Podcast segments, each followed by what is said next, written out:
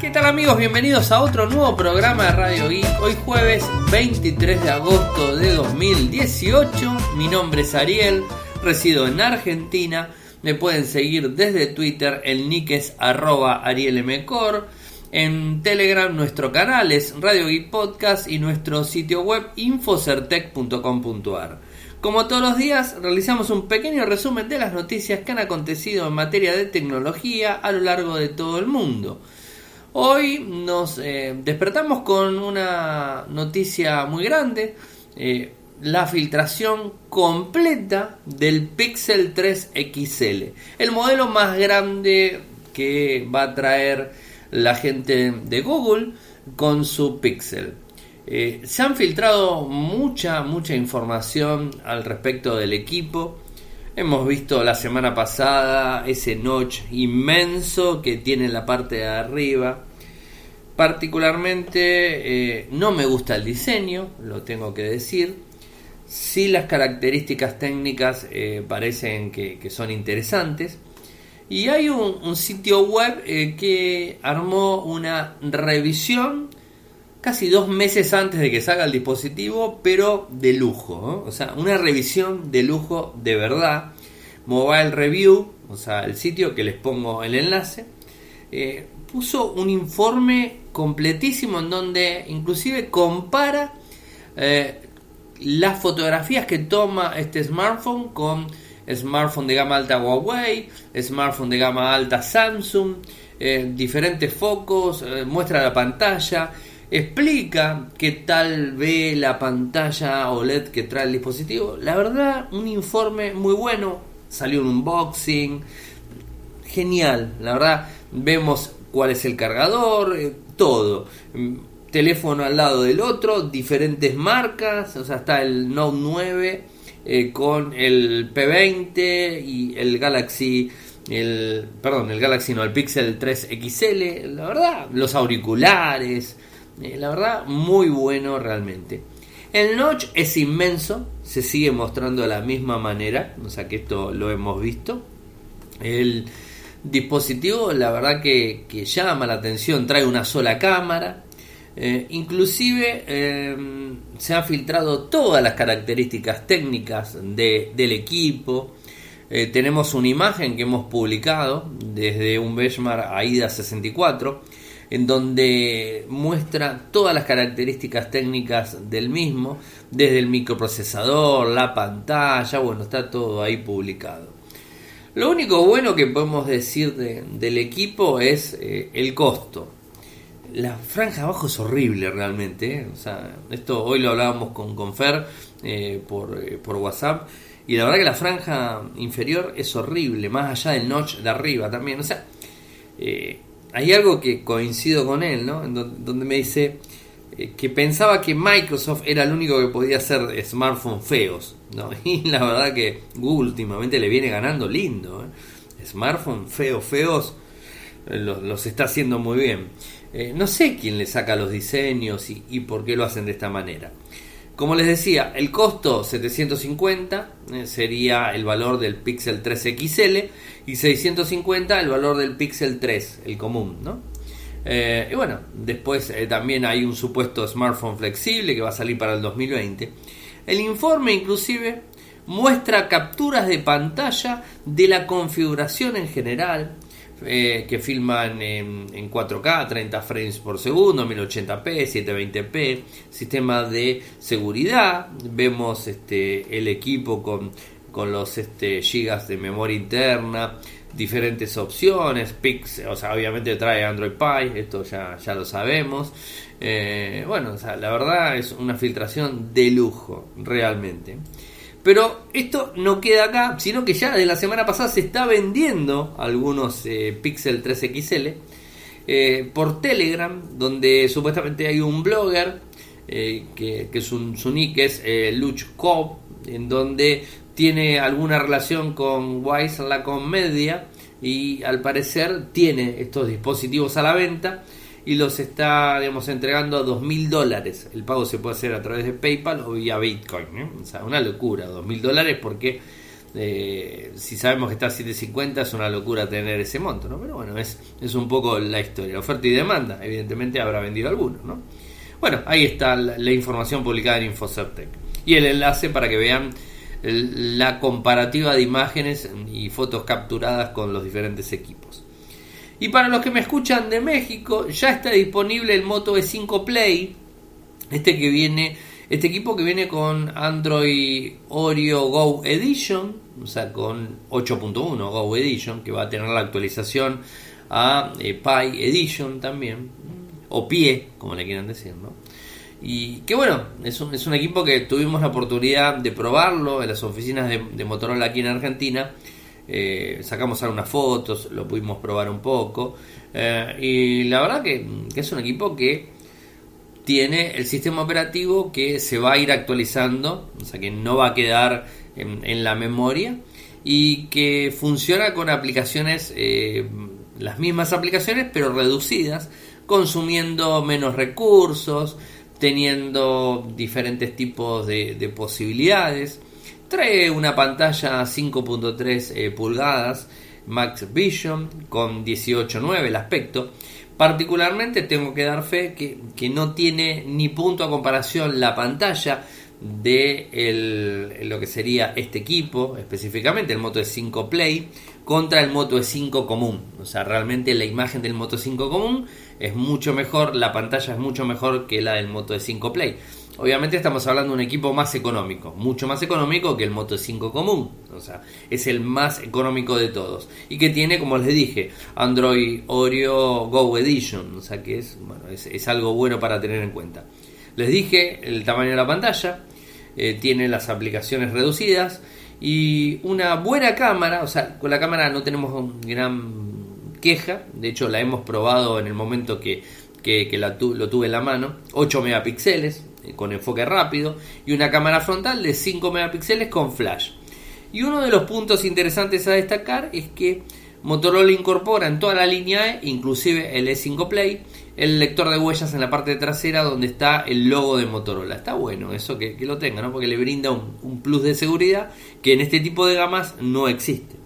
Así que está bueno por ese lado.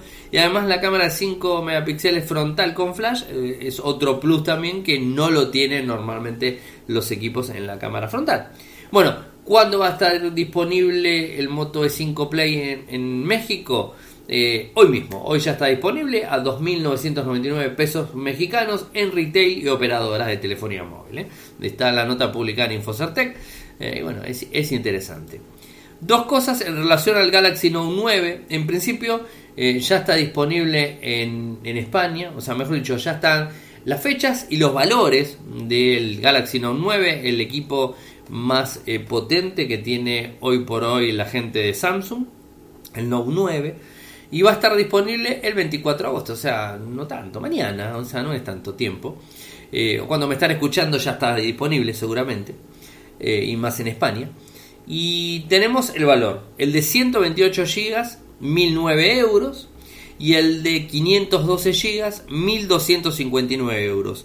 Es caro, sí, no me lo diga nadie, es caro. ¿Es muy caro? Sí, es muy caro. Pero es un equipo de gama alta, alta y la verdad tiene características. Hacemos un repaso rápido: 6.4 pulgadas, Super AMOLED, 2960 x 1440, compatible con HDR4 la pantalla, un Exynos eh, serie 9, 9810, 4 núcleos, 2.7 GHz y 4 núcleos a 1.8. Eh, la memoria ya lo dijimos, 128, 512 cámara doble de 12 megapíxeles con apertura variable, ¿eh? con un foco de 1.5 a 2.4, puede grabar a 60 frames por segundo en 4K, ¿eh? en cámara lenta en HD a 960 frames por segundo, una cámara secundaria de 12 megapíxeles con 2.4 y un zoom de 2, estabilizador dual para las cámaras, cámara frontal de 8 megapíxeles con un foco de 1.7, altavoces estéreo, batería de 4000 mAh, viene con el último sistema operativo Android 8.1 Oreo, todavía no está con Pi para actualizar. Eh, tiene jack 3,5, además de tener USB Type-C, lector de iris, lector frontal de iris, obviamente, lector trasero de huellas, SPEM eh, con Bluetooth, que eso no lo tenía, NFC, LTG, bueno, LTE, la verdad que tiene todas las características. El equipo es caro, no voy a decir que no, eh, pero la verdad que, está bueno. O sea, si alguien está pensando en un equipo potente, yo creo que este es el, más potente hasta el momento. Habrá que ver la semana que viene cuando en la IFA se anuncien los nuevos Mate 20 eh, de Huawei. ¿eh? Estaremos ahí atentos viendo. Y también el LG B40 que les contaba ayer. ¿no? tendremos que ver, pero creo que este va por delante. Al menos del LG. Habrá que ver con Huawei qué pasa con el, con el nuevo Kirin. Mm, estaremos ahí detrás. Y algo que se ha dado a conocer en España es el lanzamiento de un, un, smartphone de la gente HTC. Empresa que no se, no se rinde, no se rinde jamás. Y está bueno que no se rinda. A mí, la verdad, particularmente me gusta eh, que no se rinda. Eh, HTC-es, el tweet de España, publicó eh, una imagen dice, tenemos algo nuevo para ti, y le ponen UNU 3818. Según lo que se habla, podría ser el HTC U12 Live, o sea, no el más potente, sino una, una versión reducida que traería un microprocesador Snapdragon 636 gama media, 4 GB de RAM, 64 de almacenamiento interno, cámara doble 16 más 5, eh, una batería de 3600 mAh, o sea, un equipo con carga rápida, obviamente, un equipo de gama media con lindas características técnicas. Habrá que ver el valor, habrá que ver el formato. Esto va a ser el 30 de agosto, o sea, falta muy poquitito. O sea, estamos a 23, tanto como 7 días, no falta tanto. Eh, estaremos atentos comentándoles, o no se rinde y está bueno que no se rinda. Y la otra noticia que, tenía para comentarles de, de Samsung y habla del Galaxy Note 9 y un video que publicó de forma oficial de cómo se fabrica el Galaxy Note 9. El video dura tanto como 45 segundos, no dice mucho. Eh, muestra un poco la fábrica, Samsung Galaxy se ve la fábrica, se ve cómo el teléfono va de una máquina a la otra, cómo lo, lo apoyan los brazos robóticos de un lado al otro, cómo se va moviendo, cómo hace determinadas perforaciones. O sea, no hay gran, este, gran información en el video, el video es muy escueto, o sea, no, hay gran información. Eh, tampoco eh, te dice qué procesos cada uno, te muestra en estos, en estos segundos tanto como 44, estoy viendo 31, no hay todo automático, obviamente, y termina cuando el equipo se enciende, ¿no? Eh, arranca con la pantalla inicial y bueno, termina Samsung Galaxy Note 9. Se los voy a les voy a invitar eh, a verlo, les voy a pasar el enlace, obviamente. Interesante, interesante verlo y, ver de, qué se trata todo esto. Y algo que me llamó mucho la atención y me envié el título es que vuelve Windows 95.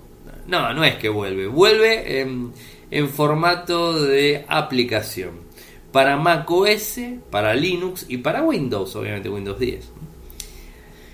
No es la primera vez que, vuelve Windows 95, recordemos que hasta inclusive en un smartwatch lo han instalado, o sea, se intentó instalarlo en varios dispositivos, es un sistema operativo muy legendario, en el año 94 que salió y en el 95 se puso bien fuerte. Eh, mucho tiempo hace de este sistema un sistema operativo que tuve la particular la posibilidad de utilizarlo.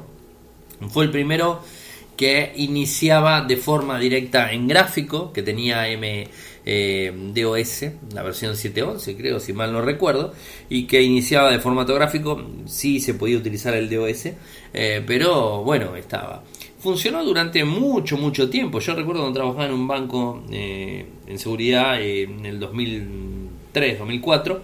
estaba había varios, este, varios varios equipos con Windows 95 equipos de de lo que sería hardware reducido, obviamente. Después ya teníamos Windows 98 y Windows 2000, ¿no? O sea, INT, los servidores estaban, más que nada.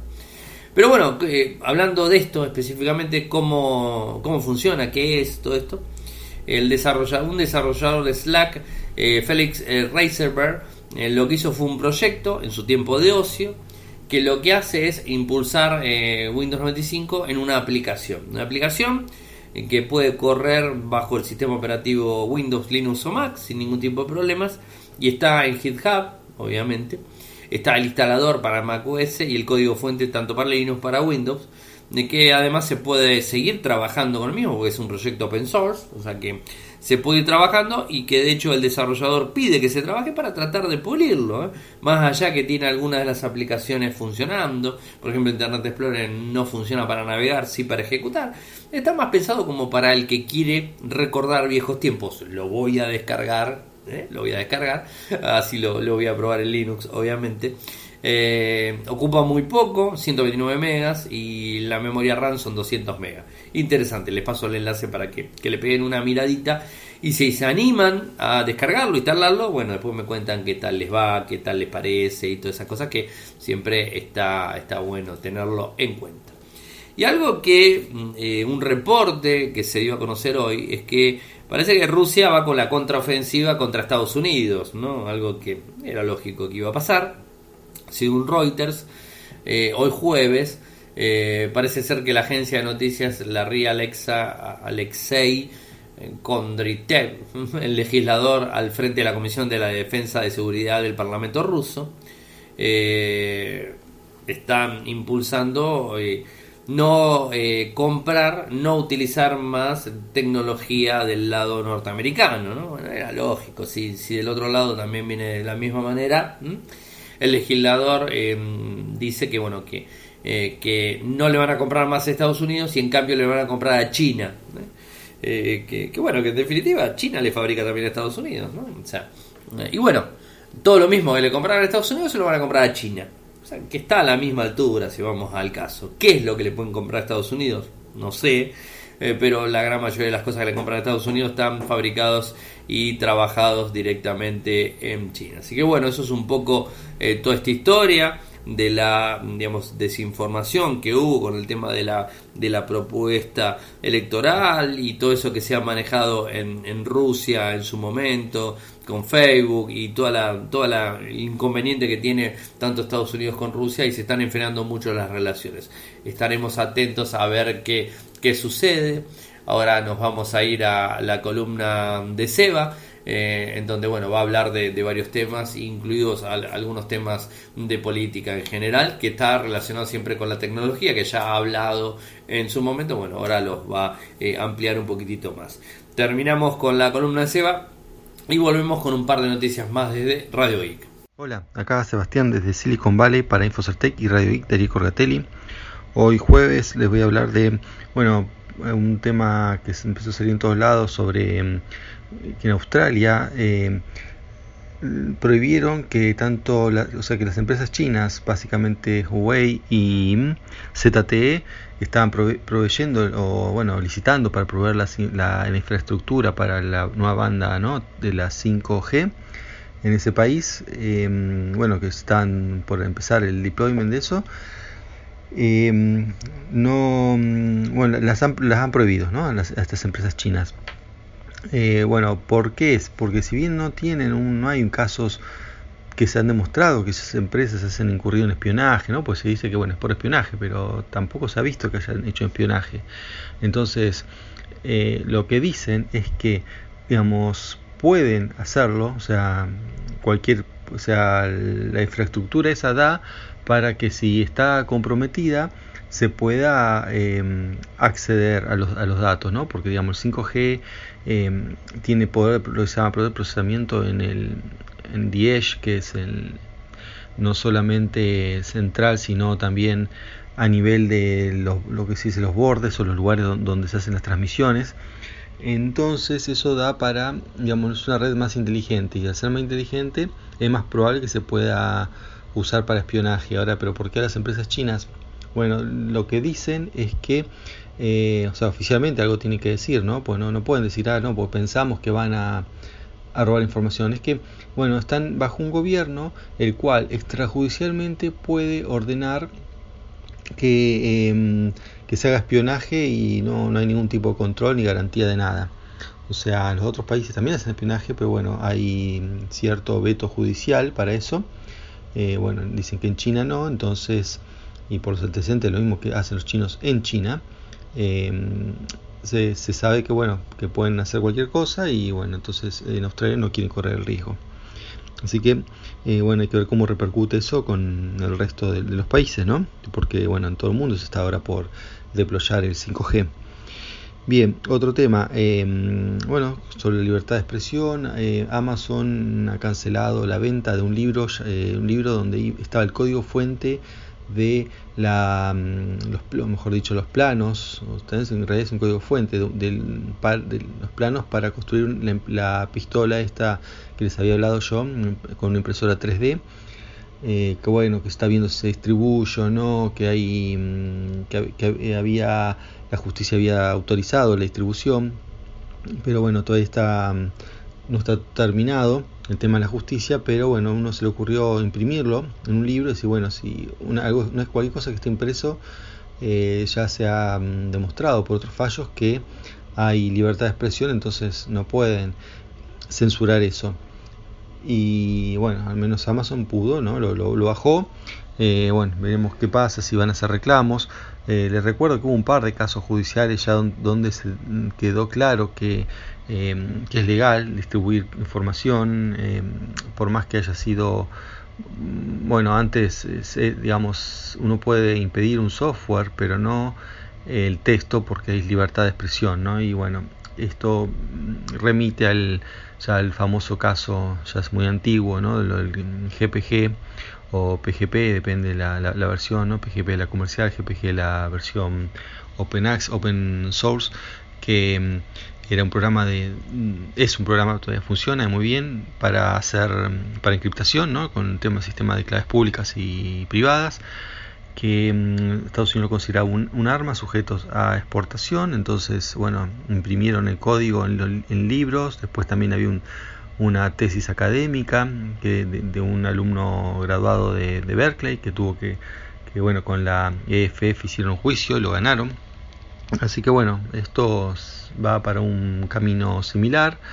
Eh, también uno puede decir, bueno, pero esto es algo ofensivo, ¿no? Porque un arma es eh, ofensivo en el sentido que es no es defensivo, eh, como puede ser una encriptación, pero realmente es, un país donde se venden armas casi libremente y muy potentes. Esto no, no tiene mucho sentido porque encima es una arma que puede hacer un solo tiro eh, es muy chica, no como arma realmente es lo peor que hay, pero, o sea, el sentido de que no es para nada funcional, pero más una prueba de concepto, ¿no? Para decir, mira, vamos a prohibir esto si lo puedo imprimir en, mi casa. Eh, no, no, no por la funcionalidad, porque si alguien realmente necesita un arma, va a ser lo último que haga, va a ser esa arma. Bien, y por último les quería contar que bueno, están hablando acá ya en los medios sobre un token, eh, llama Civil, creo que es civil.co, el sitio web, es un token, una criptomoneda o en realidad sería eh, un activo, un criptoactivo basado en Ethereum. En este caso es para los nuevos medios, que también lo pueden usar los medios antiguos, pero la idea es los nuevos medios cosa que la gente pueda de alguna manera votar em, comprando este token mm, con su plata los mejores medios, cosa de eh, premiar los que no tengan fake news y todo eso. todo un tema de bueno, cómo van a ser los medios para sobrevivir esto, todos estos días, ya hace unos años, ¿no? que se está todo planteando el cambio de los medios, que cada vez se consume menos, cada vez hay más eh, redes, cada vez más difícil conseguir suscriptores y bueno, están cerrando y todo eso. Bueno, Acá le proponen como una solución. Veremos si esto, entonces, esto base esto van a ser una ICO, las famosas ICO que les vengo hablando. Eh, en este caso es para el 18, 18 de septiembre. Bueno, veremos si, mm, funciona el ICO, seguramente va a funcionar y va a recaudar. El tema es que ver si va a funcionar de manera sustentable los medios que, usen estas, estas civil token eh, como bueno medio de recaudación. Así que bueno, este, eso es todo mm, por, ahora. Hasta la semana que viene. Chao. Muchas gracias, Eva, como siempre, por eh, tu columna. También agradecer a la gente de lingwar.com.ar por apoyarnos hace tanto tiempo. En serio, muchas gracias, Lingwar. Y a ustedes, si nos quieren apoyar, tienen dos formas. En principio, lo pueden hacer desde PayPal o, si quieren, desde Patreon. En PayPal entran a paypal.me barra Ariel Mcor, ya me había olvidado, paypal.me barra Ariel Mcor, O si no, en Patreon entran a www.patreon.com barra Radio Geek, www.patreon.com barra Radio Geek, un dólar, un euro, lo que ustedes quieran sin ningún tipo de compromisos. Y van a ser más que agradecidos. Eh, una noticia que me llamó mucho la atención, la verdad que no esperaba, o sea, no esperaba ver una tableta con Android Go, y mucho menos que sea Lenovo. Bueno, es una tableta Lenovo eh, que tiene Android Go Edition eh, y la verdad interesante, interesante. el equipo, el equipo es el siguiente mejor dicho, la tableta se llama Lenovo Tab E7 y su ficha técnica es esta. Tiene una pantalla de 7 pulgadas, 1024 x 600 píxeles, 250 nits de brillo, un procesador MediaTek eh, 81676 de 4 núcleos a 1.3 GHz, 1 GB de RAM de memoria, 16 GB de almacenamiento interno con ampliación mediante una micro SD, una batería de 2750 mAh, eh, una cámara principal o trasera de 2 megapíxeles, una cámara frontal de 0.3 megapíxeles, medidas 192-22, 110-54, 10,35 milímetros, 271.7 gramos, no hace falta que les diga, Android 8.1 Oreo Go Edition, ¿eh? y va a tener actualización hacia lo que sería la versión Go Edition de Android Pie. Disponibilidad de las nuevas tabletas, porque no solamente esta sacó, sino que, tiene otras eh, tabletas. Nos encontramos con la Lenovo Tab E7, el valor, y llega en octubre, de 70 dólares. La E8, un poquitito más arriba, 100 dólares. La E10, 129,99. Y la Lenovo Tab eh, M10 y P10 esta todavía no tiene ni fecha ni precio de lanzamiento. Son cuatro, eh, bueno, cinco eh, dispositivos, cinco tablets de Lenovo. Pero la que está, que, que, asombra bastante es la Tab E7 que viene con Android Go Edition. 69.99, 70 dólares. La verdad, un precio muy bajo y que de alguna manera podríamos decir que es como una Kindle, o sea, una Kindle Fire. Y que tenemos una tableta con Android Go, eh, para el que no sabe, seguramente que lo saben todos, tiene todas las aplicaciones de todas las Google Apps eh, reducidas, o sea, Google Maps la versión reducida, eh, Gmail la versión de reducida, todo la versión reducida, entonces hace que consuma poca memoria, que no te necesite tanto espacio de almacenamiento y que a su vez corra de forma fluida y que no tengamos que andar relegando esas cosas. La verdad la tableta no es muy linda que digamos, o sea, de vuelta, una pantalla convencional, una tablet para hacer cosas bastante básicas, ¿no? Pero eh, realmente no deja de ser interesante, es, es, un modelo interesante para tener en cuenta por el precio que tiene. Costo-beneficio, excelente, o sea, estamos hablando de un costo-beneficio eh, importante, ¿no? Eh, esperemos que no solamente sea Lenovo el que lance este tipo de tabletas, sino que lancen eh, más tabletas de este estilo, ¿no? Otras empresas, ¿no? Y que no estemos dando vuelta viendo eh, tabletas que son económicas, que tienen pocas prestaciones, traen Android, ni siquiera Oreo, a veces vienen con 7 directamente, Marshmallow, y que no funcionan del todo correctamente, ¿no? y, es como que te quedas sin espacio y esas cuestiones que suceden normalmente, ¿no? Eso eh, es, un, es un poco la historia, ¿no? La, tableta tiene que tener un poco más de, de, espacio para poder trabajar, 16 gigas, ¿eh? hay, hay teléfonos que traen 16 gigas, este es bastante parecido, no tiene SIM, o sea que es una tablet, ¿no? Esto también hay que, hay que destacarlo. Veremos si, si hay más fabricantes que, que se animen a este tipo de cosas, pero eh, creo que es interesante. Y otro de los temas del día, los dejé para el último, el último tramo, es Motorola y un supuesto smartphone plegable que va a ser lanzado el año próximo, 2019. Eh, yo no sé si se acuerdan de los Razer, famosos de Motorola. Inclusive el Razer B3. Yo no tuve un Razer B3. O sea, eh, la verdad que no, no, lo, no tenía uno de esos.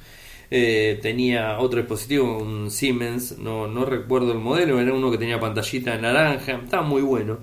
que de hecho le cambiaron, le cambié el firmware y, podía, en el mismo tiempo que estaba este equipo, me salió re barato. El C60 o S60, no recuerdo el modelo. No tengo ni siquiera uno dando vueltas por ahí, pues los terminé tirando, pues se arruinaron. Y como es, este, digamos, el, el Razer B3 era uno de los equipos que tenían tapita, ¿eh? o sea que tenía una cámara VGA que sacaba buenas fotos realmente, ¿eh? o sea, y que mm, estuvo una temporada eh, muy buena y muy extensiva en el tiempo, 2004, 2006, por ahí. Y, que, muchas personas estaban muy contentos. Después del StarTAC creo que el Razer B3 fue uno de los más utilizados. No era smartphone, era teléfono, era teléfono. Después ya vino el Nokia en el 95, vino el iPhone y bueno, ya las cosas cambiaron. Después del 2006, en el 2007 en adelante, las cosas fueron cambiando y nos fuimos yendo más a, todo lo que es smartphone. Motorola empezó a bajar un poco hasta que se metió con Android en su momento, más adelante y todo eso. ¿no? Pero bueno, eh, ahora este nuevo, este nuevo smartphone desde una patente que se dio a conocer, eh, en donde es una reinvención del clásico, podríamos decir es un tipo Razer B3 con tapita de vuelta, pero cuando lo abrís la pantalla es una y cuando lo cerrás se pliega. Obviamente va a venir con Android seguramente, ¿no? Esto es un poco lo que se vio. Eh, no hay mucha, mucha información. Esto lo publica la gente de mobileopen.net. Eh, les voy a pasar el enlace, obviamente, para que ustedes puedan ver la información, que no es invención mía tampoco. Eh, y bueno, muestran esta patente que, acaban de, registrar, está el texto, el texto completo, está en inglés, y, bueno, muestran cómo se pliega al medio la misma. Y, que, bueno, inclusive hay algunos videos donde unos demos ahí dando vueltas de lo que podría llegar a ser una prueba de concepto, digamos, ¿no? Eh, y bueno, es, es un poco lo que les quería comentar sobre, sobre este equipo. No, está en inglés, está en otro idioma. No, no inglés no es. Eh, Motorola solicitó una patente para un teléfono plegable con una bisagra, o sea, la bisagra es la parte de atrás, ¿no? Eh, y bueno, o sea, esto es un poco lo que sería un nuevo Razer, o sea, de alguna manera el nuevo Razer de Motorola. Y la verdad, interesante el formato. A mí particularmente no me gustan los teléfonos ya con tapita. Ya es como que ya no quiero saber más nada con tapita. Eh, pero bueno, seguramente va a haber gente que les va a gustar, gente que lo, lo va a adoptar, ¿no? Y, bueno, todo ese tipo, todo ese tipo de cosas. Y algo que me estaba olvidando y que sí es para contar que, que bueno, que parece que hay una nueva versión de Fortnite, ¿eh?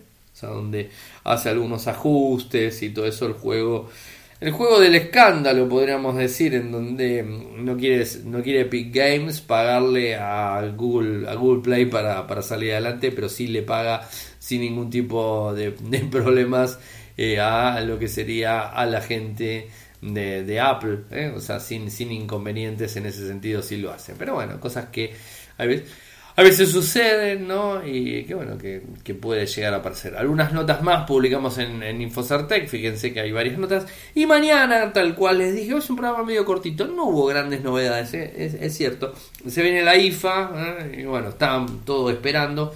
No va a haber grandes novedades, así que vamos a tener que soportar un poco la semana que viene, a ver lo que, lo que sucede, ¿no?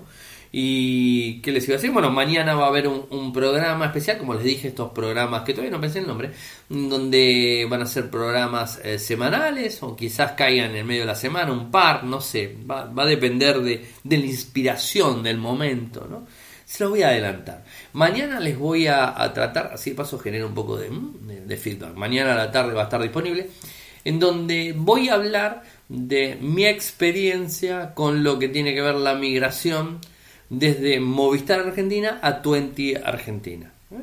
Y voy a comparar las tres operadoras que tenemos en el país, claro, Movistar y Personal, y mm, no solamente compararlas en cuanto a lo que son abonos de las tres compañías, sino también prepago de las tres compañías, ¿no? y el prepago que vendría a ser Twenty, un sistema con uno EOBM, o sea, directamente operadora móvil virtual, y que bueno, que les voy a hacer la comparativa de forma bien puntual sobre tema por tema de las tres compañías en Argentina y además contarle mi, eh, o sea, mi experiencia habiendo migrado, mm, habiendo portado tres números de Movistar Argentina hacia Tuente Argentina, tres números. El mío primero, el segundo de Cami y el tercero de Clau.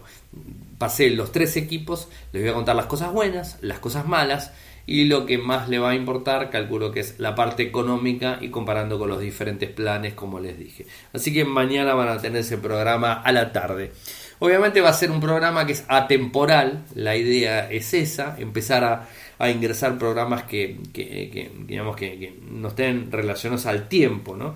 Porque lo que hoy les hablo, seguramente dentro de una semana ya es viejo. O sea, Radio Geek es un programa de noticias diarias y lo que es noticias es noticias en el momento. O sea, no creo que nadie vaya a escuchar un programa de Radio Geek de hace tres meses atrás si es que no toque un tema interesante, ¿no? Pero normalmente no, no se escucha eso. Quizás de eh, una semana o diez días atrás sí, pero no eh, varios meses atrás y mucho menos años atrás, o sea, no se va a escuchar. Pero quizás los programas que son atemporales, los programas que, son especiales de determinado tema, es diferente porque uno lo busca y de alguna manera lo tiene seleccionado y puede encontrar información que le puede ser útil dentro de un tiempo. ¿eh? Esto es así. Eh, y, entonces por eso que, lanzo este nuevo formato de programas. ¿eh? De programas, no son especiales, pues no son especiales, sino que son programas puntuales, le podríamos poner. ¿Qué les parece? Programas puntuales en donde trato un tema específico. En este caso, mañana, 20 versus proveedores argentinos de, telefonía. Después voy a tratar también revisiones, voy a hacer revisiones, les explico mañana también por qué motivo me gusta más el audio en revisión que el audio en video, no, que el audio en video, no, que el video revisión. Eh, y bueno, creo que a ustedes también, porque si no, no lo descargarían de forma constante a Radio Geek. Les agradezco terriblemente a todos los que descargan el programa y creo que vamos a redoblar la apuesta, vamos a redoblar la apuesta con esto, con esta nueva, con esta nueva propuesta de, de programas puntuales. No sé si decirle Radio I puntual, no, no sé. No sé, si, alguno tiene alguna una idea para, para tirar, me lo dice. Ya el primer programa está grabado, así que ese ya no, no le voy a poner nada. Y como siempre saben, la gente que tiene y que está eh, suscripta a nuestro canal de Telegram, Radio y Podcast, lo pudo descargar en el día de ayer sin ningún tipo de problemas. Y los que no, lo descargarán mañana, viernes, sábado, ¿no? O sea, desde los canales convencionales. Bueno, llegamos al final del programa. Saben que pueden seguirme desde Twitter, mi nick es arroba arielmcor, en Instagram es arroba arielmcor, mi correo electrónico personal arielmcor arroba gmail.com, en Telegram nuestro canal Radio y Podcast o mi usuario Ariel nuestro sitio web infocerte.com.ar y en YouTube seguimos estando como siempre en youtube.com barra infocerte. Muchas gracias por escucharme, buen fin de semana para todos y nos estaremos encontrando nuevamente el lunes. ¿eh?